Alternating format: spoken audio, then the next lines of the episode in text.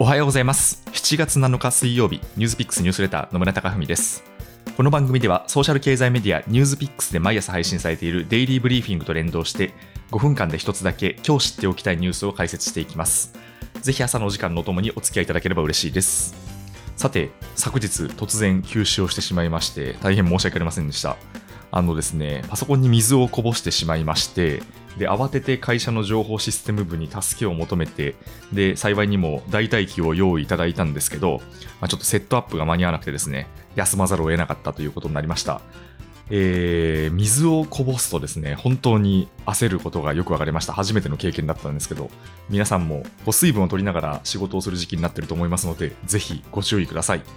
さて、今日のニュースなんですが、おととい、配車アプリ大手 DD が中国政府によってアプリの公開停止処分を受けたというですねニュースを取り上げたんですけど、それに関連するニュースを取り上げていきます。中国政府が海外で上場する中国企業への規制強化を発表しました。ここ数年来、資金を集めやすいことなどを理由に中国企業が特にアメリカの株式市場に上場する事例が相次いでいたんですが、中国政府が国営新華社を通じて連名で法に基づき証券違法行為を取り締まる意見を公表しましたこの規制案によると海外上場企業のリスク対応の向上や管理制度の構築を図るほかデータの越境や安全性維持機密情報に関する法整備も進めるとしています。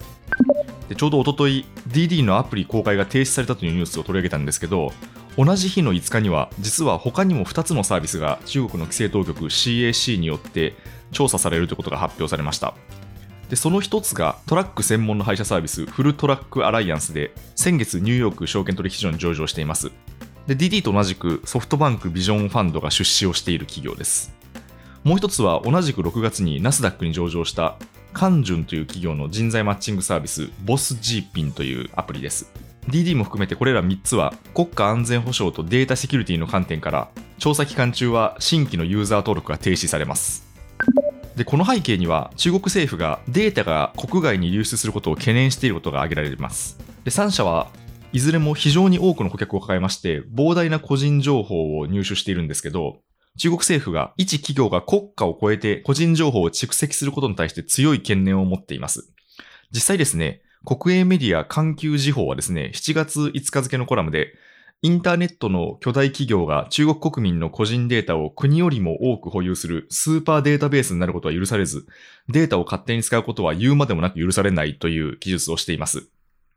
で、アメリカのウォールストリートジャーナルが報道したところによると、こうしたですね、個人情報がアメリカに渡ることを懸念した当局が DD に対して上場の数週間前に上場の延期とですね、社内調査を行うべきだという伝達をしていたといいます。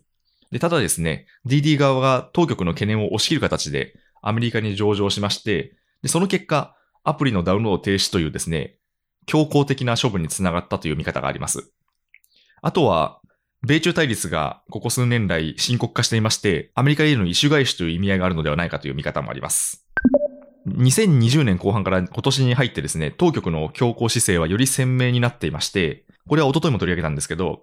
昨年11月にアリババ傘下のフィンテック企業アントグループが当局の意向によって上海や香港での同時上場が延期になりました。またですね、今年4月はアリババが独占禁止法に抵触したとして過去最大規模となる約3100億円の罰金支払いを命じられました。他ですね、出前アプリ大手のメイトゥアンも独占禁止法違反の疑いで当局に捜査をされまして、今年5月にはテンセントも過去の買収手続きの不備を指摘されまして罰金処分を受けています。でこの中国当局の規制の結果、DD 株は昨日は20%以上値下がりしまして、DD に出資するソフトバンクグループの7月5日の株価が一時は6%以上の下落を記録しまして、年初来安値になりました。で中国のテック企業は、その利用者の多さからですね、投資家から高い成長性を期待されているんですが、国家による統制が最大のリスクであることが改めて浮き彫りになった形です。ニュースピックスニュースレター野村貴文でした。Spotify や Apple、Voicy などでお聞きの方は、もしこの番組が気に入っていただけましたら、ぜひフォローいただけると嬉しいです。それでは今日もいい一日をお過ごしください。